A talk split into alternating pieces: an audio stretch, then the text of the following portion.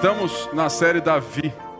E ao vermos esse vídeo das crianças ou adolescentes, com muita coragem, requer muita coragem para você sair ao desconhecido e falar de Jesus que você não sabe né, em que tom que aquela casa está ciente da sua vida.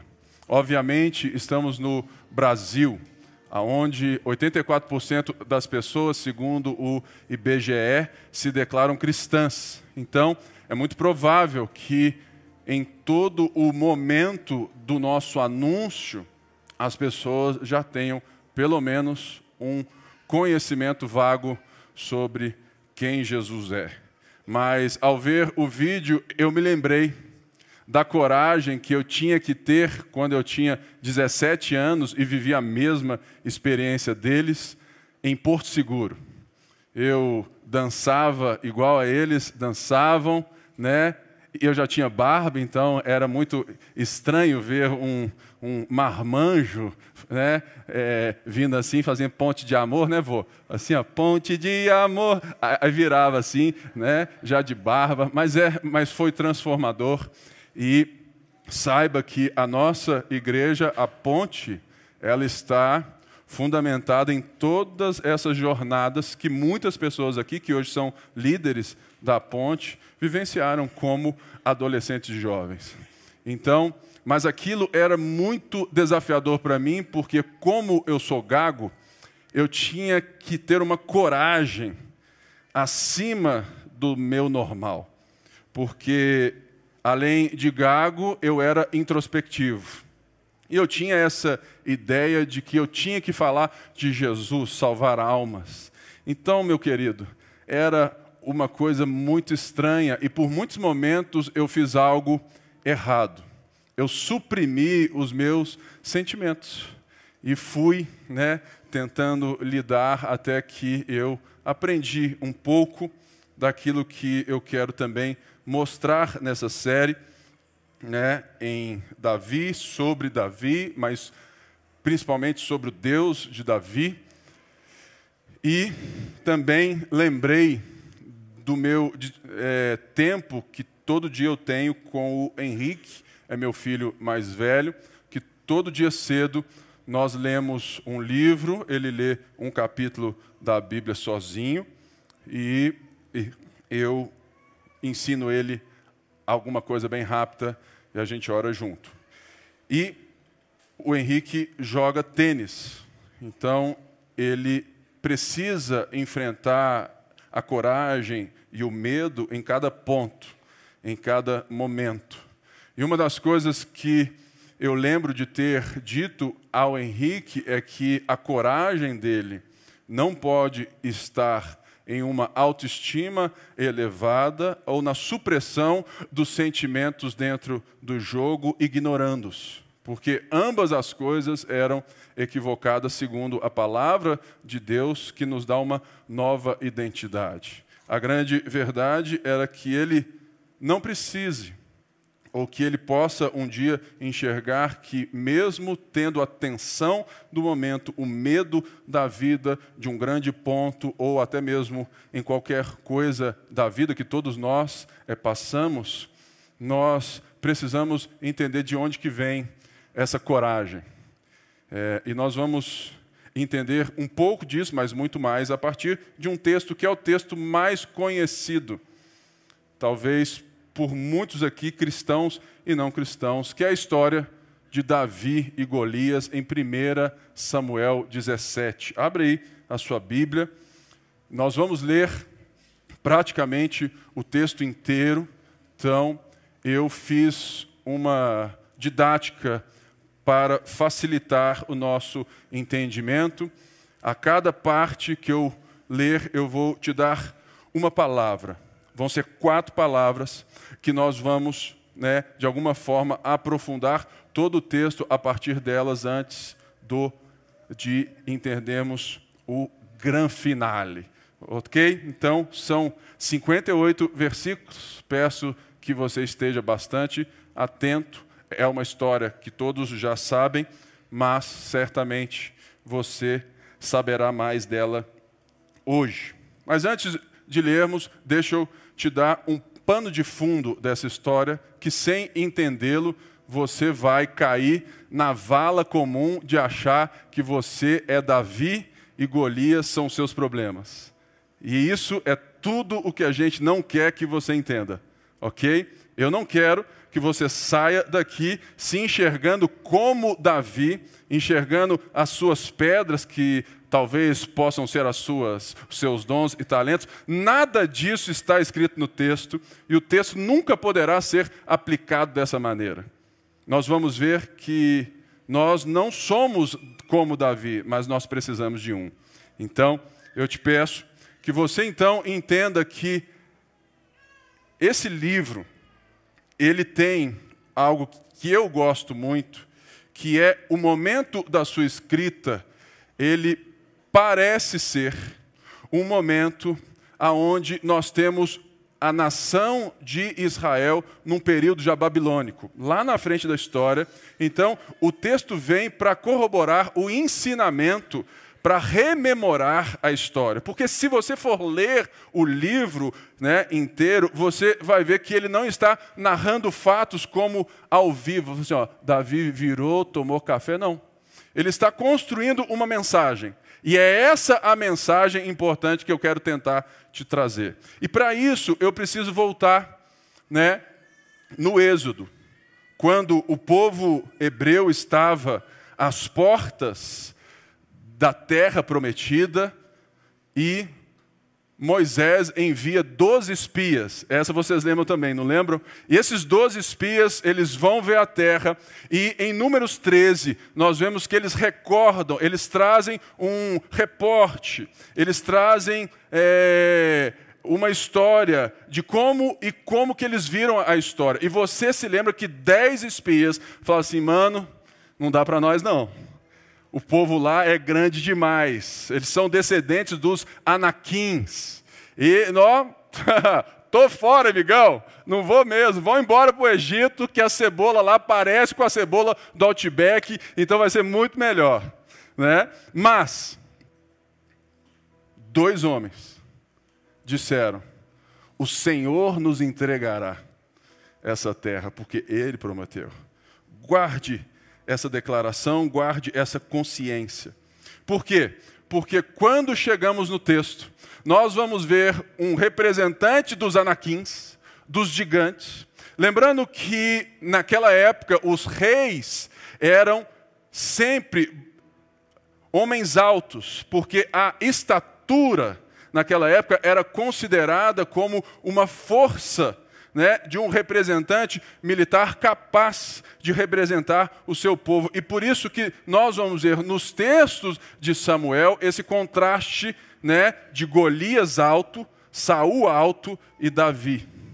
Né? Então fique bem atento nessas coisas, porque o texto ele vai rememorando todo esse, esse arcabouço bíblico para que você entenda o texto de uma forma correta. Ok? Vamos ler então. Os filisteus juntaram suas forças para a guerra e se reuniram em Socó de Judá. Acamparam em Éfes Damins, entre Socó e Azeca. Saul e os israelitas reuniram-se e acamparam no vale de Elá, posicionando-se em linha de batalha para enfrentar os filisteus. Os filisteus ocuparam uma colina e os israelitas outra, estando o vale entre eles. Um guerreiro chamado Golias, que era de Gate, veio do acampamento filisteu. Tinha 2 metros e 90 centímetros de altura. Ele usava um capacete de bronze e vestia uma couraça de escamas de bronze que pesava 70 quilos. 60 quilos. E nas pernas usava caneleiras de bronze e tinha um dardo de bronze pendurado nas costas. A haste de sua lança era parecida como uma lançadeira de tecelão e sua ponta de ferro pesava 7 quilos e 200 gramas. Seu escudeiro ia à frente dele.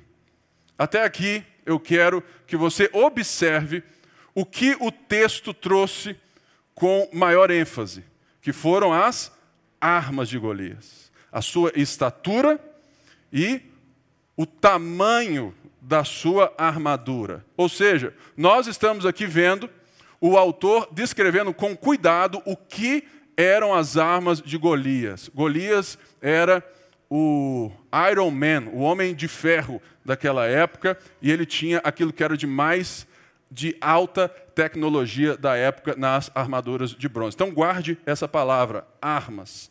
Verso 8. Golias parou e gritou às tropas de Israel: Por que vocês estão se posicionando para a batalha? Não sou eu o filisteu e, vo e, e vocês, os servos de Saul? Escolham um homem para lutar comigo. Se ele puder lutar e vencer-me, nós seremos seus escravos. Todavia, se eu vencer e, e o puser fora de combate, vocês serão nossos escravos e nos servirão. E acrescentou: Eu desafio hoje as tropas de Israel. Mandem-me um homem para lutar sozinho comigo. Ao ouvirem as palavras dos filisteus, Saul e todos os israelitas ficaram atônitos e apavorados. A palavra até aqui, para que você entenda o texto inteiro, é representante. Essa palavra guerreiro no hebraico tem também a ideia de intermediário. Ou seja, nós estamos vendo a construção de três representantes que, nas suas mãos, nas suas habilidades, na sua unção, no seu poder, depende todo o resto, ou todas as pessoas. Ou seja, Golias está desafiando para que uma pessoa, que deveria ser o rei Saul, lutasse com ele como representante, como ungido, como aquele que iria intermediar a batalha. Quem ganhasse, todas as famílias seriam escravas do campeão. Segue. Verso 12. Gente, eu estou meio cego hoje. Ah, não, eu acho que é, é que as letrinhas que estão muito pequenininhas hoje, porque o texto é grande. Vamos ver. Davi era filho de Jessé, o efrateu de Belém de Judá. Jesus, oh, Jessé tinha oito filhos e já era idoso na época de Saul. Os três filhos mais velhos de Jessé tinham ido para a guerra com Saul. Eliabe, o mais velho, Abinadab, o segundo, e Samá, o terceiro. Davi era o caçula. Os três mais velhos seguiram Saul. Mas Davi ia ao acampamento de Saul e voltava para apacentar as ovelhas de seu pai em Belém. Durante 40 dias, os filhos. Volta aqui, verso 16. Durante 40 dias, o filisteu aproximou-se de manhã e de tarde e tomou posição. Nessa ocasião, Jessé disse ao seu filho Davi: Pegue uma roupa de grãos tostados e dez pães e leve depressa aos seus irmãos no acampamento. Leve também esses dez queijos ao comandante da unidade. Com certeza era um bom mineiro. Veja como estão seus irmãos e traga-me alguma garantia de que estão bem. Eles estão com Saul e com todos os homens de Israel no vale de Elá, lutando contra os filisteus. Levantando-se de madrugada, Davi deixou o rebanho com outro pastor. Pegou a carga e partiu conforme Jessé lhe havia ordenado. Chegou ao acampamento na hora em que, com um grito de batalha, o exército estava saindo para suas posições de combate. Israel e os filisteus estavam se posicionando em linha de batalha, frente a frente. Davi deixou o que havia trazido com o responsável pelos suprimentos e correu para a linha de batalha para saber como estavam seus irmãos. Enquanto conversava com eles, Golias, o guerreiro de Gate, avançou e lançou seu desafio habitual, e Davi o ouviu. Quando os israelitas viram o homem, Todos fugiram cheios de medo. Os israelitas diziam entre si: Vocês viram aquele homem? Ele veio desafiar Israel. O rei dará grandes riquezas a quem o vencer. Também lhe dará sua filha em casamento e isentará de impostos em Israel a família de seu pai. Davi perguntou aos soldados que estavam ao seu lado: O que receberá o homem que matar esse filisteu e salvar a honra de Israel? Quem é esse filisteu incircunciso para desafiar os exércitos do Deus vivo? Repetiram a Davi o que haviam comentado e lhe disseram: É isso que receberá o homem que matá-lo. Quando Eliabe, o irmão mais velho, ouviu Davi falando com os soldados, ficou muito irritado com ele e perguntou: Por que você está aqui, mano? Com quem deixou aquelas poucas ovelhas no deserto? Sei que você é presunçoso e que o seu coração é mau. Você veio aqui para ver a batalha. E disse Davi: O que eu fiz agora? Será que eu não posso nem mesmo conversar? Então ele se virou para o outro e perguntou a mesma coisa. E os homens responderam-lhe como antes. A palavra que eu quero que você grife é a palavra contraste. Por quê? Ele já apresentou Golias e ele apresenta Davi justamente juntamente trazendo a memória de Saul e dos irmãos de Davi que foram citados no capítulo anterior como aqueles que aos olhos do pai, aos olhos de Samuel, né, poderiam se tornar rei ungidos no lugar de Saul, porque eles tinham a aparência segundo as nações viam um possível rei. Então, contraste. Veja como que o capítulo vai contrastando Davi e Saul o tempo todo, como ele começou lá atrás. Vamos ler mais um pouquinho no verso 31.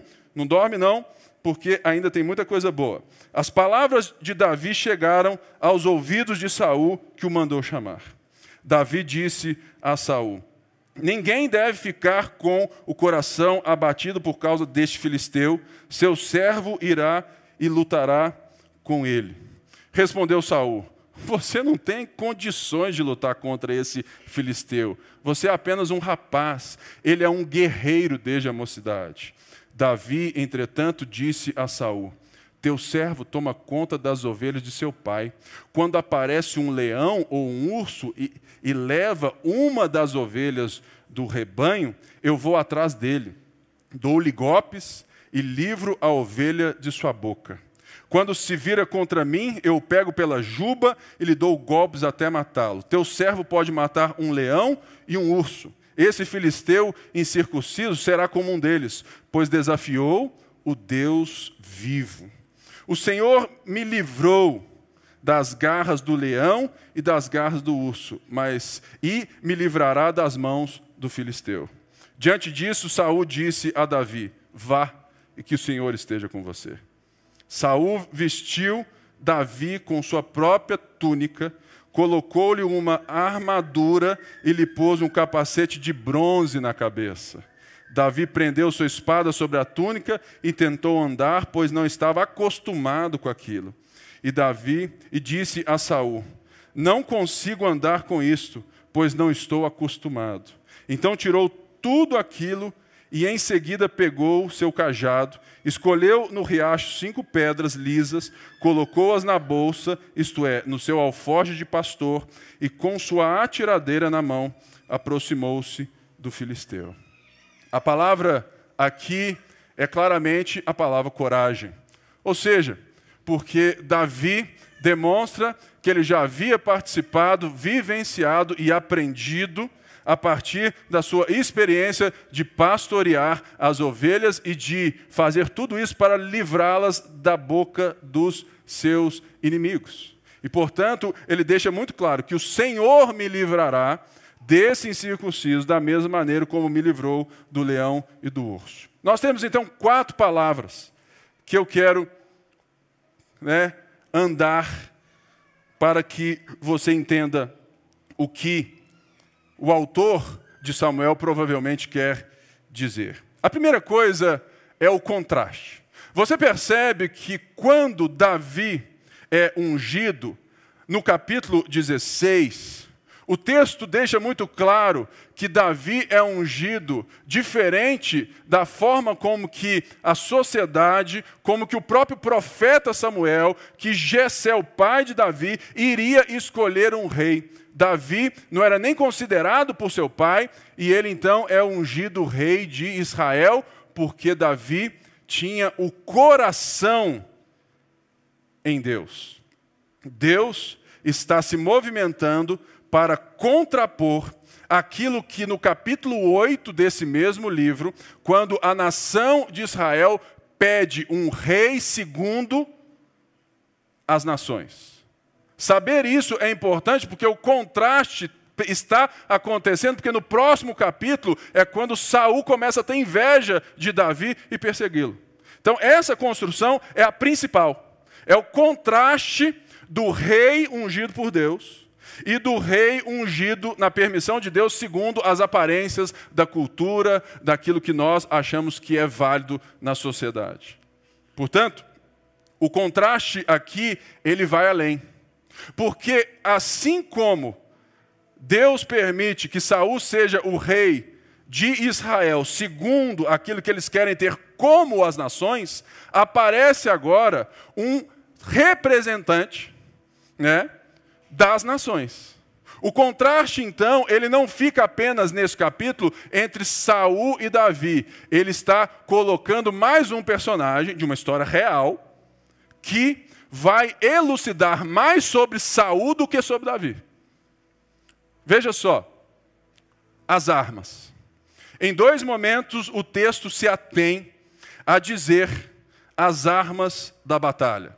Ele descreve as armas de Golias. Ele leva tempo e, e, outras coisas no texto que nós veremos no final, que para matar Golias, o texto foi rapidinho, pararatimbum, acabou. Mas ele se deteve justamente nas descrições das armas, para nos dar justamente a mesma tônica das aparências. Vejam como que a guerra está sendo né, labutada e guerreada segundo as aparências das nações, a tecnologia das nações, e veja como que Golias era o campeão, o representante. Ele era mais alto que Saul. Saul era um, é, um moreno alto, bonito, sensual. Mas né, Golias era maior que Saul, ou seja, Israel estava em apuros.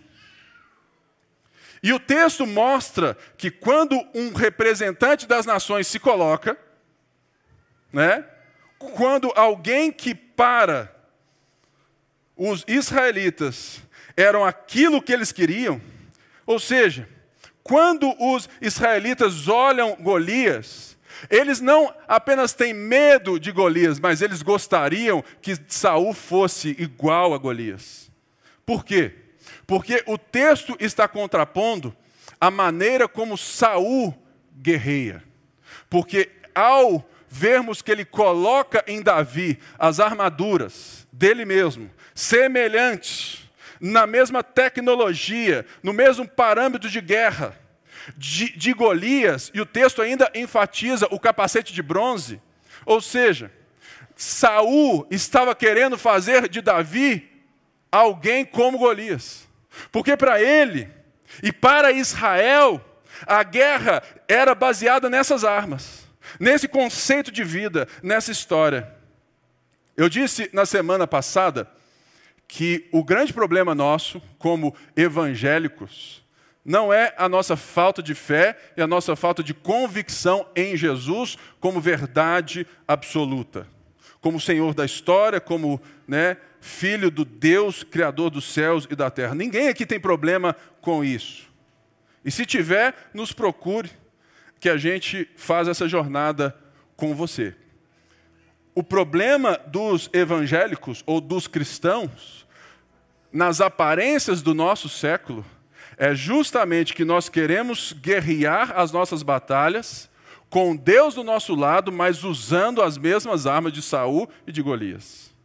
O que o texto quer te dizer claramente é que é, Golias e Saul tinham a mesma ótica da vida.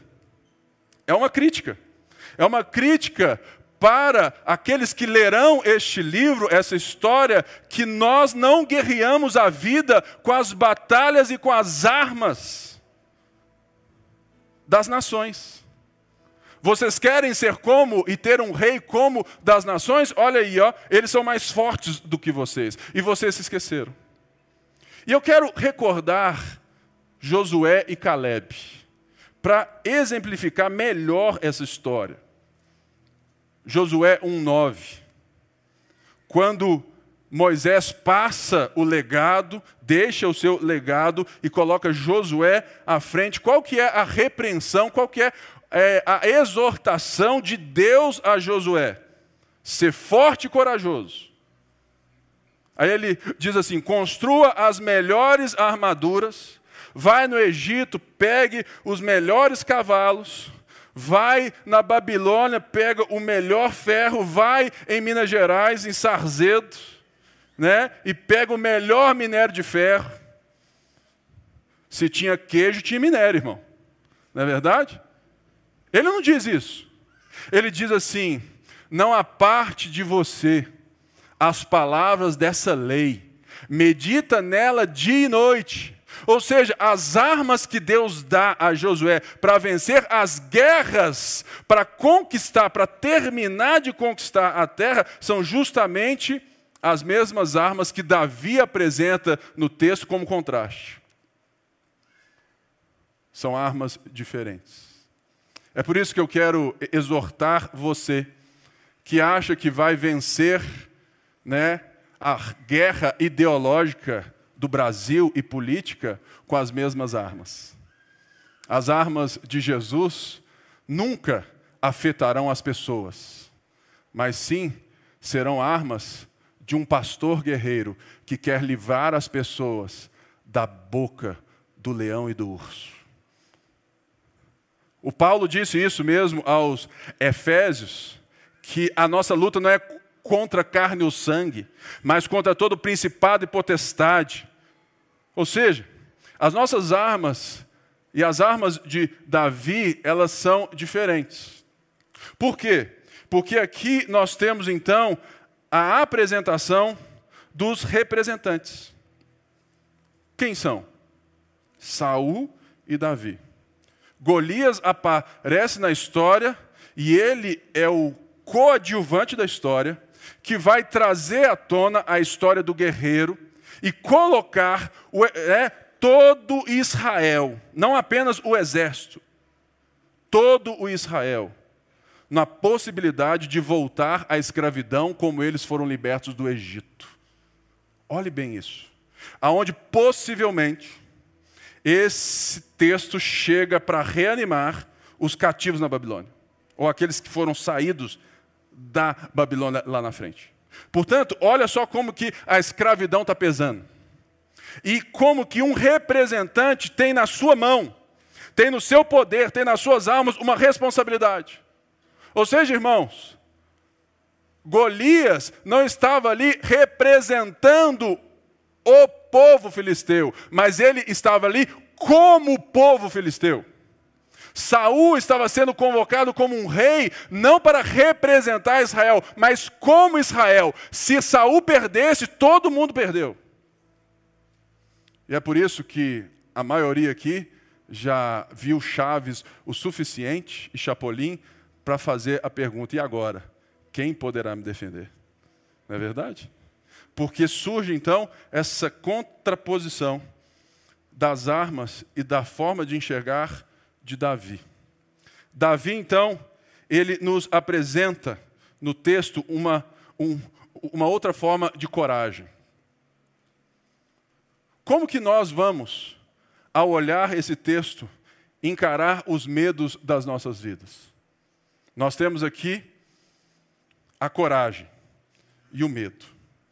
Davi de um lado, Golias e Saul de outro, que é isso que o texto fez. Colocou Golias e Saul na mesma ótica, porque eles lutam ou querem lutar com as mesmas armas. Entendem isso? Então, Golias era corajoso pela autoestima. Engraçado, né? Ainda hoje tem gente que quer te fazer corajoso, elevando a sua autoestima. Fala assim, Cláudio, você é o cara, velho. Você vai conseguir. Declara isso todo dia no seu vídeo, que você é mais que vencedor. E ainda usa a Bíblia para isso. Para te dar aquela inflada de ego, para você então né, suprimir de alguma forma o seu medo, achando que você é mais do que você realmente é. Essa não é a maior mensagem que nós temos ouvido nos tempos presentes? Ou seja, a coragem nas armas de Golias era apresentar a alta tecnologia, a autoestima elevada. Ele tirava onda, ele olhava, né, de fato, de cima para baixo. Ele falou assim: quero ver quem vai conseguir aqui. Esse cara sou eu. Mas Saul apresenta uma outra ótica de enfrentar o medo, que também é muito comum a nós.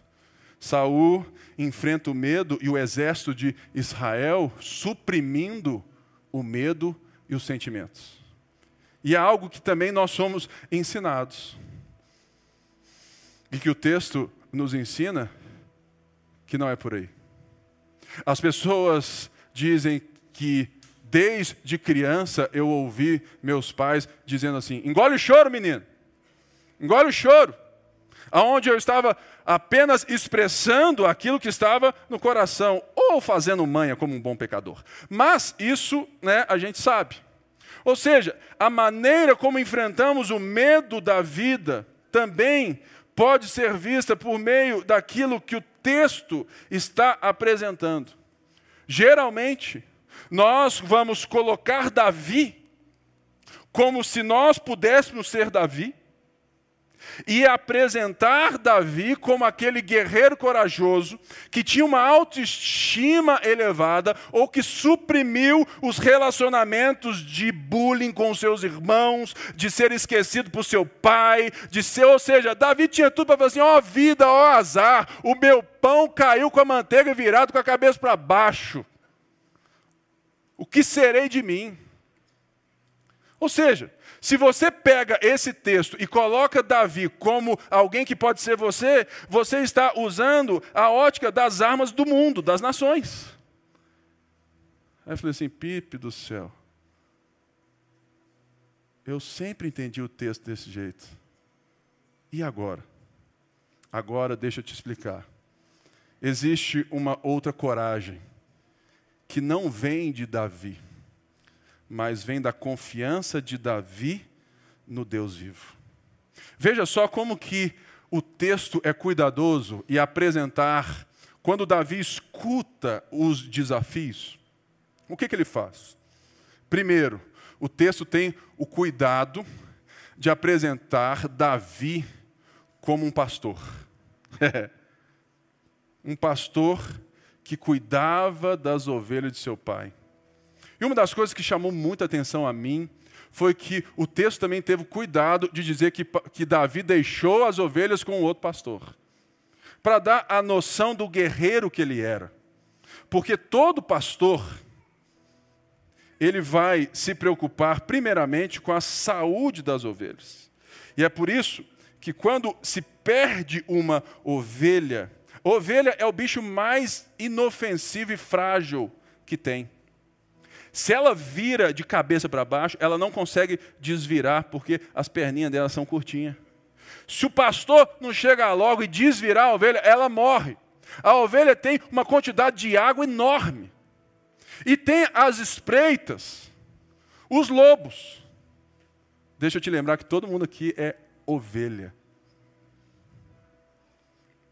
E Davi, então, é apresentado no texto como esse pastor guerreiro. O texto deixa muito claro, ele vai citando a palavra pastor o tempo todo para deixar claro que Davi tinha a sua, a sua peleja a partir dessa identidade. Porque isso vai fazer sentido por toda a Bíblia. Pela forma como Davi peleja. Davi não peleja para ser o campeão. Davi peleja porque estavam desafiando o Deus vivo. E ele usa então duas palavras interessantes que é importante para que você entenda o texto. Quem é esse incircunciso? É uma palavra pactual. O que, que era a circuncisão? A circuncisão era todo macho, todo homem de Israel que nascesse deveria ser circuncidado como pacto da aliança com Deus do seu povo. Ou seja, Davi está dizendo: quem é esse fora do pacto? Quem é esse pagão? Quem é esse cara para falar? Quem é esse diferente? Ele não sabe nada sobre nós.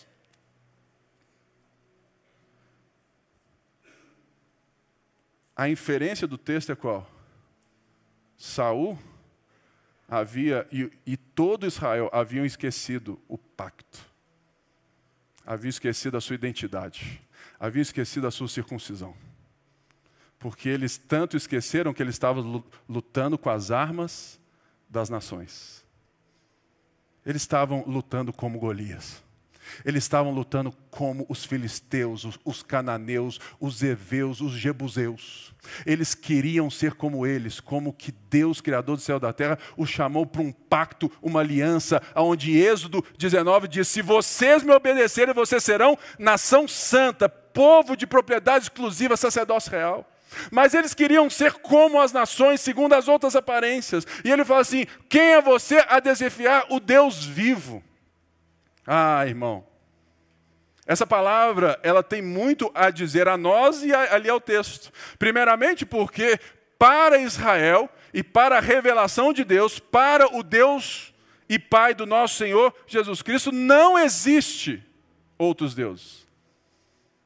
Para nós, na nossa construção social, existem outras religiões, existem outros deuses, pessoas adoram deuses. Mas a Bíblia e a revelação de Deus, e se você é um cristão, você deve afirmar que só existe um Deus e que o resto é invenção nossa. Isso está no Deus vivo, porque só existe um Deus que está interagindo e redimindo o mundo, a nação de Israel, chamando um povo para si. Ou seja, Davi está dizendo: olha, vocês estão deixando de ver a ação de Deus na história. Vocês mataram Deus na sua vida. Vocês tiraram Deus da equação das suas batalhas. É por isso que vocês vão perder. Porque o Deus que é vivo foi calado por vocês.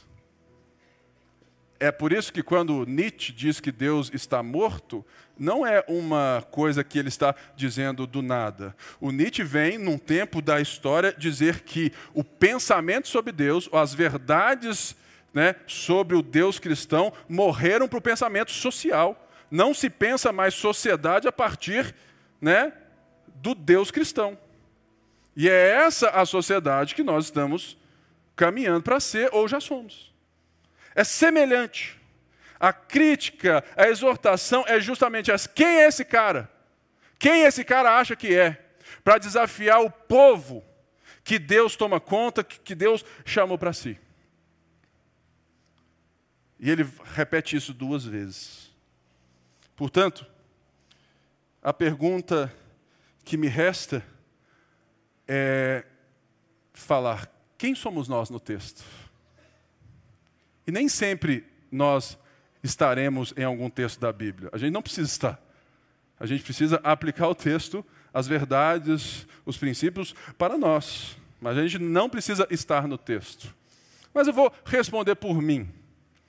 Ao ler o texto, eu me vejo como o povo de Israel, como o exército de Israel, que estava amedrontado, aterrorizado, que estava alheio a consciência do Deus vivo, que mesmo sendo circuncidado ao oitavo dia, era incircunciso no coração, porque a batalha é do Senhor e eles queriam militar com as armas das nações, fazer embate com as armas de Golias. Eu sei, todos aqui somos e nos identificaríamos como povo de Israel, o exército de Israel que está vendo o seu representante, está vendo Saul, aquele que deveria se posicionar, falou assim: não, eu sou o ungido, guarde essa palavra. Eu sou o representante, eu sou o Cristo. Eu sou aquele que vai resolver entre a liberdade e a escravidão. Sou eu. Mas o que, que aconteceu? O que que Saul fez? Saul sabe lutar com as armas desse mundo. Ele oferece o melhor que tinha. Primeiro, ele oferece isenção de impostos. Meu amigo, se eu oferecesse isso aqui, certamente quem é da área do serviço agora levantaria na hora, porque os impostos do serviço vão lá em cima agora, né? Então, agora, opa, pera aí que eu quero esse trem. Se for para isenção de imposto, imagina viver a vida toda sem pagar um impostozinho. Meu amigo, o seu negócio que não é bom se tornou bom justamente porque você não pagaria imposto. E ele ainda vai e promete à sua filha. Uai, o trem tá bom demais, velho. É sem imposto. Ser o genro do rei. Ah, meu amigo, tem coisa melhor não. Gente, olha só como que o texto deixa Davi, né, totalmente fora das perspectivas de Deus. Porque o contraste do texto é Saul e Davi. Golias só entra para expor Davi, para expor Saul e expor Davi. E a oferta de Saul coloca Saul como um covarde. Como alguém que quer sacrificar o seu povo para salvar sua pele. Pega isso também. E de repente, o texto apresenta Davi como um pastor guerreiro que coloca a sua pele em jogo, a sua vida em jogo com o urso, com o leão e com o filisteu para salvar quem? O povo. Para salvar o povo. Ora, nada mais a declarar Tim Keller diz que a coragem de Davi não vem apenas das batalhas anteriores que ele teve, mas a coragem de Davi nasce da alegria de servir ao Deus vivo. Porque a ótica de Davi e a maneira como eu e você temos que lidar com o medo é justamente pela alegria da salvação. Eu estou tentando fazer com que o meu filho jogue um esporte simples, tênis, que de simples não tem nada, sem o medo, mas não para fazê-lo um campeão como os outros pagãos, mas para mostrar para ele que ele não importa se ele ganha ou perde, ele é um filho de Deus. E ele não precisa ter medo de ser melhor ou pior do que nenhum menino. Ele pode ganhar e perder, mas o desempenho dele pode ser melhor porque ele está ali fazendo em nome de Jesus e ele tem a alegria da salvação. Aí você fala assim, Pipe, eu posso pensar isso no meu trabalho? Deveria. Eu posso pensar isso no meu relacionamento? Deveria. Eu posso pensar isso para salvar o meu casamento? Deveria. Porque a gratidão é a pauta que demonstra que nós temos um representante.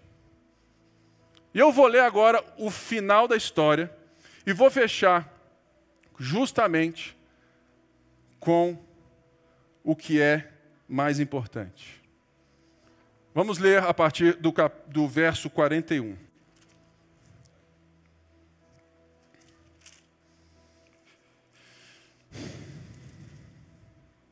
Enquanto isso, o filisteu, com seu escudeiro à frente, vinha se aproximando de Davi. Olhou para, olhou para Davi com desprezo e viu que era só um rapaz ruivo, de boa aparência, e fez pouco caso dele. Lembra da elevada autoestima. Olha só o texto. Disse ele a Davi: Por acaso sou eu um cão para que você venha contra mim com um pedaço de pau? E o filisteu amaldiçoou Davi, invocando seus deuses, e disse: Vem aqui e darei sua carne às aves do céu e aos animais do campo.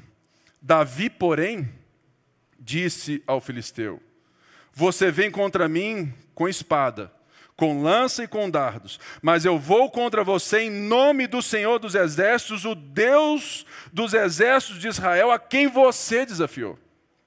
Hoje mesmo o Senhor o entregará nas minhas mãos, e eu o matarei e cortarei sua cabeça.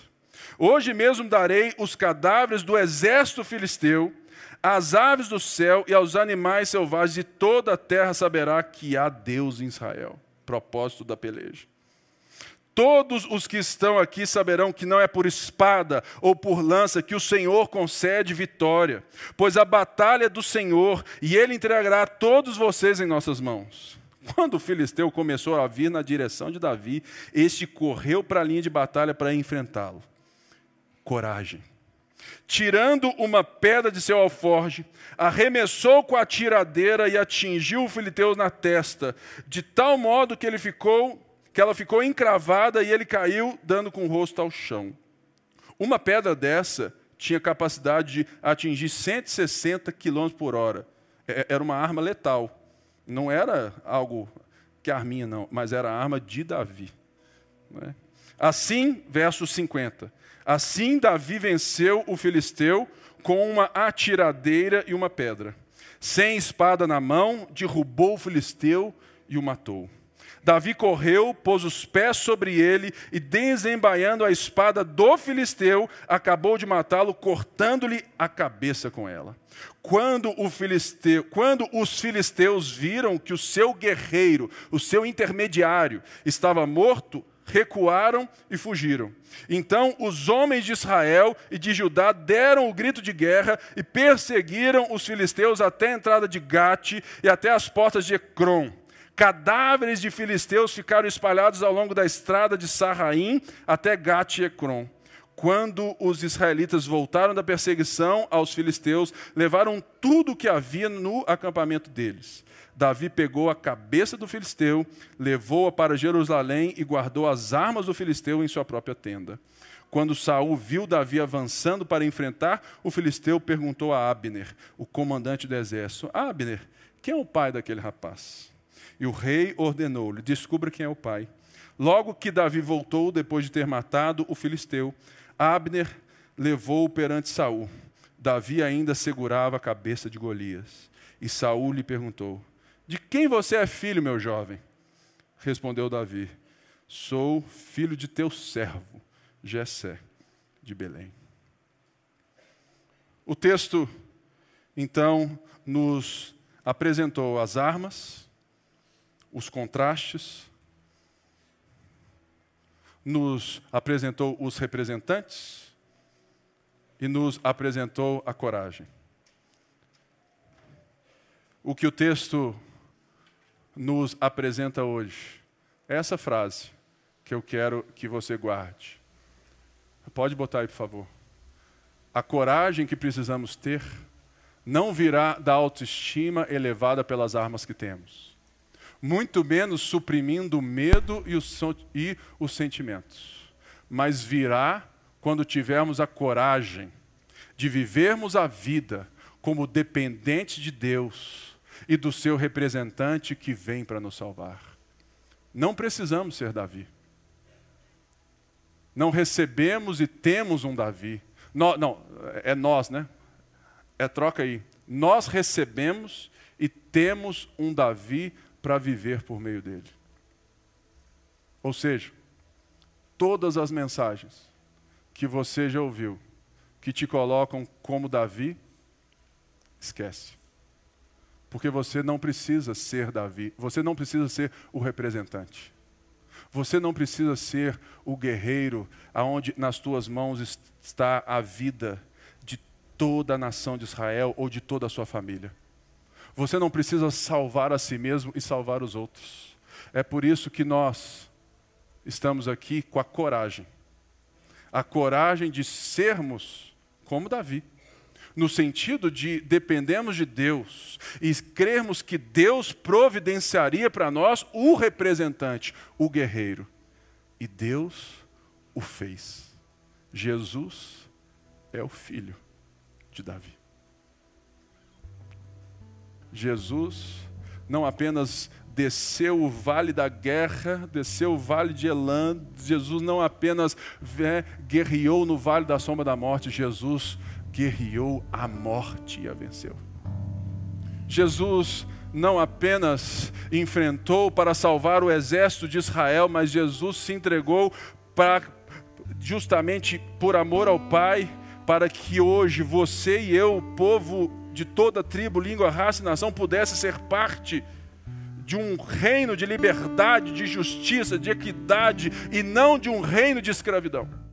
Que você possa saber que Jesus é o nosso representante, que Jesus é ungido de Deus, que Jesus é o Cristo que enfrentou a batalha por nós e que agora nós podemos guerrear em nome dele, com as armas dele e para aquilo que Deus, o Pai, nos chamou para fazer. Que Deus te abençoe e te guarde, que a sua semana seja maravilhosa e que você peleje com as armas de Deus. Vai na paz.